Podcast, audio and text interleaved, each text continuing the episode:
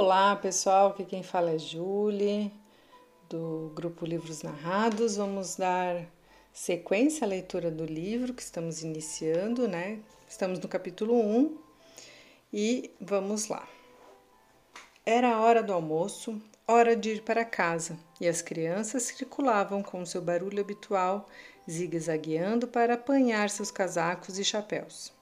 Todas menos Gibes ele recuara até o canto da sala e lá permanecia agachado, cabeça baixa, braços dobrados e firmemente cruzados sobre o peito, ignorando o mundo à sua volta. Os professores aguardavam. Este era o seu comportamento habitual na hora de ir para casa. De Jane e Reda ajudavam as outras crianças quando se fazia necessário e disfarçadamente observavam Dibs. Uma por uma, as outras crianças iam deixando a escola à medida que suas mães as chamavam. Quando as professoras ficavam a sós com Dibs, trocavam rápidos olhares entre si e o olhavam premido contra a parede. Sua vez, Jenny dizia e caminhava calmamente para fora da sala. Vamos, Dibs, está na hora de voltar para casa. Está na hora do almoço, Eda falava com paciência. Dibs não fazia nenhum movimento. Sua resistência era total e cheia de tensão. Vou ajudá-lo a vestir o casaco, Eda dizia, aproximando-se dele vagarosamente, levando-lhe o agasalho. Ele nem sequer olhava para cima. Comprimia-se contra a parede e cobria a cabeça com os braços. Por favor, Dibs, sua mãe logo estará aqui. Ela sempre atrasada, provavelmente esperando que a batalha do chapéu e do casaco já tivesse terminado e então Dibs pudesse segui-la pacificamente. Reda aproximava-se mais de Dibs e, inclinando-se, batia com carinho em seu ombro. Vamos, Dibs, você sabe que é hora de ir, repetia gentilmente. Como um monstrinho, ele a agredia, esbofeteando-a, agarrando-a, tentando mordê-la gritando estridentemente: Não vou para casa, não vou para casa, não vou para casa. Era o mesmo clamor todos os dias. Eu sei, Reda, insistia, mas você tem que ir para casa almoçar. Você quer ser grande e forte, não é verdade? Dibs ficava passivo. De repente, abandonava a atitude de luta contra a Reda. Deixava que ela colocasse seus braços dentro das mangas do casaco e abotoasse. Você voltará amanhã, dizia-lhe Reda. Quando sua mãe o chamava, Dib seguia com ela, com o rosto manchado de lágrimas e uma expressão de vazio estampada no rosto. Quando a batalha era mais longa e a mãe chegava antes que estivesse terminada, o motorista era enviado para apanhá-lo. Era um homem muito alto e forte. Entrava, tomava Dibs nos braços e carregava-o para o carro, sem dirigir uma palavra a ninguém. Em determinadas ocasiões, Dibs esmurrava-o e gritava dominado pela fúria. Em outras, tornava-se subitamente silencioso, inerte, derrotado. O homem nunca falava para o garoto. Parecia-lhe ser indiferente se ele lutava e vociferava ou se permanecia submisso. Há quase dois anos, Dibs frequentava essa escola particular. Os professores haviam tentado por todos os meios estabelecer relações com ele, suscitar-lhe uma resposta, mas haviam sido tentativas repetidas e frustradas. Ele parecia decidido a manter-se isolado das pessoas. Pelo menos era isso que Reda pensava. O seu progresso na escola era evidente. Quando começou a frequentá-la, não falava nada e jamais se arriscava a sair de sua cadeira. Durante toda a manhã permanecia sentado, mudo, imóvel. Decorridas várias semanas, principiou a levantar-se e engatinhar ao redor da sala, parecendo perceber algumas coisas ao seu redor. Quando alguém se aproximava, Dibs precipitava-se como uma bola no chão e não mais se movia. Nunca olhava diretamente para os olhos de uma pessoa. Jamais respondia quando alguém lhe falava. Sua assiduidade era perfeita. Todos os dias sua mãe o trazia para a escola de carro. Ou ela mesma o conduzia austero e silencioso, ou o motorista carregava-o colocando-o junto à porta, dentro da escola. O menino nunca gritava ou chorava no caminho para o colégio. Deixado bem na entrada, Dibs ali permanecia choramingando esperando até que alguém viesse e o levasse para a sala de aula. Quando usava agasalho, não esboçava nenhum movimento para tirá-lo. Uma das professoras cumprimentava-o, tirava-lhe o agasalho e deixava-o pronto para fazer o que desejasse. Logo, as outras crianças ocupavam-se diligentemente com atividades em grupos ou com trabalhos individuais. Dibs passava o tempo engatinhando ao redor da classe, escondendo-se embaixo das mesas ou atrás do piano olhando livros durante horas. Havia alguma coisa em relação ao comportamento de Dibs que impedia os professores de classificá-lo segura e rotineiramente e deixá-lo seguir o seu caminho. Suas atitudes eram tão paradoxais. Às vezes apresentava indícios de retardamento mental em grau extremo. Outras vezes realizava certas atividades com tanta rapidez e tranquilidade que evidenciava possuir de fato um nível de inteligência superior. Se desconfiava que, se estivessem olhando, imediatamente recolhia-se à sua concha. Durante a maior parte do tempo, engatinhava em volta da sala, espreitando por baixo da mesa, balançando-se para frente e para trás, mastigando um lado da mão, chupando o polegar e deitando-se de bruços, rígido no chão, quando qualquer professora ou colega tentava fazê-lo participar de alguma atividade. Era ele uma criança solitária num mundo que certamente lhe parecia frio e hostil. Não raras vezes era cometido por acessos de raiva na hora de ir para casa ou quando tentavam obrigá-lo a fazer algo que ele não queria. Os professores tinham decidido havia bastante tempo que sempre o convidariam para participar do grupo, mas jamais tentariam impor-lhe qualquer atividade, a não ser que fosse absolutamente necessário. Ofereciam-lhe livros, brinquedos, quebra-cabeças, enfim, todo tipo de material que o pudesse interessar.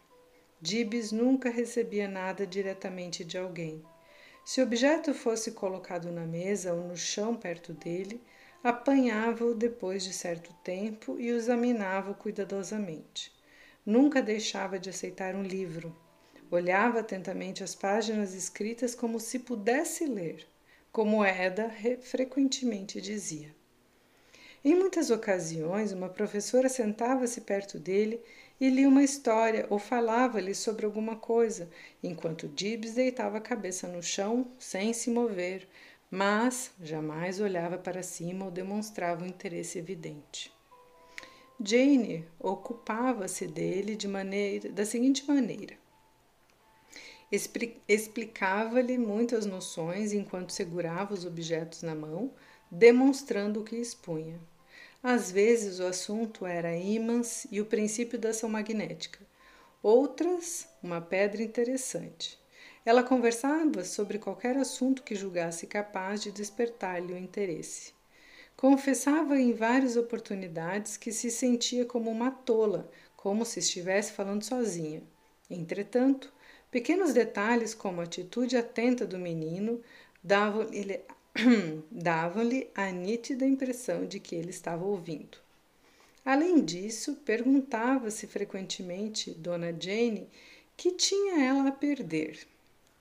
Os professores estavam inteiramente frustrados em relação a Dibs. A psicóloga da escola o havia observado e tentado testá-lo várias vezes, mas ele não estava pronto para ser testado. O pediatra da escola, depois de examiná-lo com frequência, desistiu, desanimado. Dibs tornou-se precavido contra o médico de jaleco branco e não o deixava aproximar-se. Recuava até ficar com as costas na parede e colocava as mãos para cima, prontas para agarrar, prontas para lutar se alguém tentasse reduzir a distância que mantinha. Ele é um tipo estranho, havia dito o pediatra. Quem saberia? Retardado mental, cérebro com lesões, quem poderia se aproximar o suficiente para descobrir as causas de sua estranha conduta? Aquela não era uma escola para retardados mentais ou crianças com problemas emocionais. Na realidade, era uma escola particular destinada exclusivamente a crianças de 3 a 7 anos de idade, instalada numa antiga e bela mansão na parte mais elevada do lado leste de Nova York. Tinha uma tradição que atraía os pais de crianças especialmente inteligentes e sociáveis. Para matriculá-lo, a mãe de Dibs persuadiu a diretora e usou sua influência através do conselho de diretores. Sua tia contribuía generosamente para a manutenção da escola. Em razão dessas pressões, Dibs foi admitido para o grupo de nível maternal. Os professores haviam insinuado repetidas vezes o quanto uma ajuda profissional se fazia necessária no seu caso. A resposta da mãe era sempre a mesma: dê-lhe mais tempo. Quase dois anos haviam decorrido e, embora Dibs tivesse apresentado algumas melhoras, os professores sentiam que não eram suficientes. Pareciam-lhes injusto deixar a situação arrastar-se mais. Confiavam que Dibs sairia de sua prisão, quando discutiam sobre o garoto e não havia nenhum dia em que não o fizessem. Terminavam sempre sentindo-se perplexos e desafiados pela criança. Afinal de contas, Dibs tinha somente cinco anos de idade.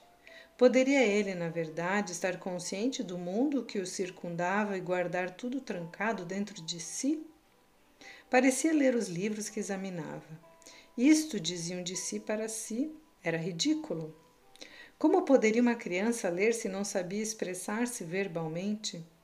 Poderia tal criança, tão complexa, ser considerada retardada mental? Seu comportamento não confirmava tal hipótese. Ele seria um autista? Estaria em contato com a realidade?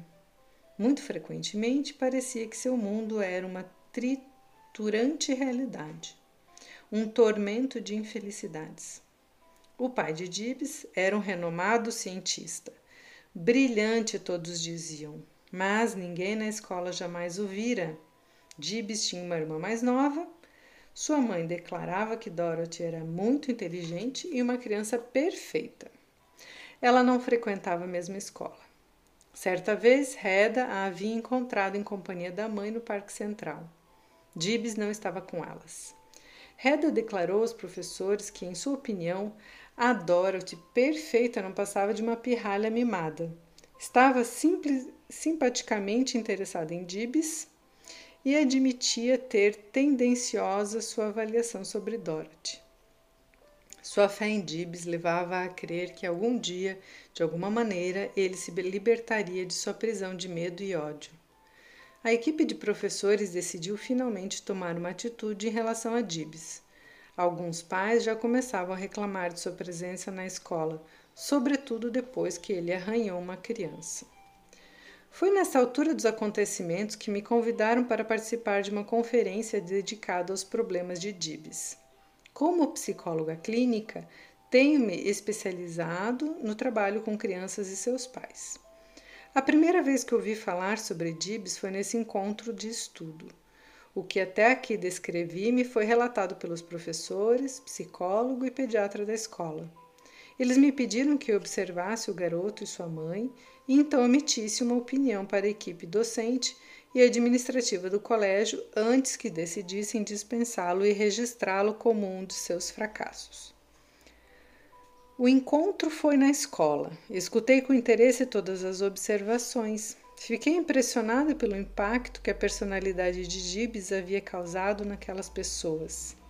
Sentiam-se frustradas e desafiadas continuamente pelo seu comportamento estranho. A sua firmeza limitava-se a uma antagônica e hostil rejeição às pessoas que poderiam aproximar-se muito dele. Aquela criatura sensível que sofria num depressivo isolamento havia sido bloqueada por uma infelicidade evidente. Tive uma conferência com sua mãe na semana passada, disse Dona Jane. Comuniquei-lhe que muito provavelmente deveríamos cancelá-lo da escola porque sentíamos ter feito o que podíamos para ajudá-lo, mas o nosso máximo esforço não era suficiente. Ela ficou muito frustrada. Mas É difícil imaginar-se uma pessoa assim. Concordou em deixarmos chamar uma psicóloga clínica e tentar mais uma vez avaliá-lo. Falei sobre você. Aqueceu ter uma conversa com você sobre Dibs e permitiu que observasse aqui. Depois pediu que, se não pudéssemos mantê-lo conosco, lhe sugeríssemos uma escola com internato para crianças retardadas mentais. E confessou que ela e seu marido tinham aceito o fato de que Dibs era possivelmente um retardado mental ou tinha alguma lesão cerebral. Esta observação suscitou uma explosão em Reda. Ela prefere acreditar que ele é um retardado mental do que admitir que talvez o seu drama seja causado por problemas emocionais e quem sabe seja ela responsável por tudo isso. Não parecemos capazes de manter a objetividade em relação a, a Dibs, Dona Jane admitiu. Penso que esta é a razão de o mantermos conosco tanto tempo como fizemos e valorizarmos o pouco progresso que ele tem feito. Não poderíamos expulsá-lo, pois lá fora não haveria mãos que o defendessem. Não temos sido capazes de discutir sobre Dibs sem ficarmos envolvidos nas nossas próprias reações emocionais relacionadas com ele e com seus pais. E não estamos mesmo certos de que nosso julgamento sobre seus pais seja justificado. Estou convencida de que ele está à beira do desabrochamento, Reda prognosticou. Não penso que possa aguentar suas defesas durante mais tempo. Havia, obviamente, alguma coisa nessa criança que cativava os interesses e sentimentos de todos. Pude sentir a compaixão daqueles que trabalhavam na escola por esse garoto. Pude sentir o impacto de sua personalidade, pude sentir e compreender a consciência opressiva de nossas limitações para entendermos, em termos claros e precisos, os intrincados mistérios de sua personalidade. Pude admirar o respeito por esse menino que transparecia na conferência. Estava decidida que viria Dibs para uma série de sessões de ludoterapia se seus pais concordassem. Não tínhamos nenhuma maneira de saber o que poderia ser ainda acrescentado à história de Dibs. E assim termina o primeiro capítulo. Então, comentando, né, sobre o quanto Dibs instigava essa curiosidade, porque ele não parecia ter um problema orgânico e fisiológico, mas os professores acreditavam que ele tinha uma questão emocional, né? Por isso ele se fechava em si mesmo. Muito lindo os professores terem esse olhar, né? Muitas vezes é, é, mais fácil julgar, diagnosticar dentro de, né, de uma patologia e medicar ou, enfim, caminhar para psiquiatria ou neurologia. É, eu acho que essa sensibilidade é importante na, nas escolas. Espero que vocês tenham um ótimo dia e até o próximo áudio.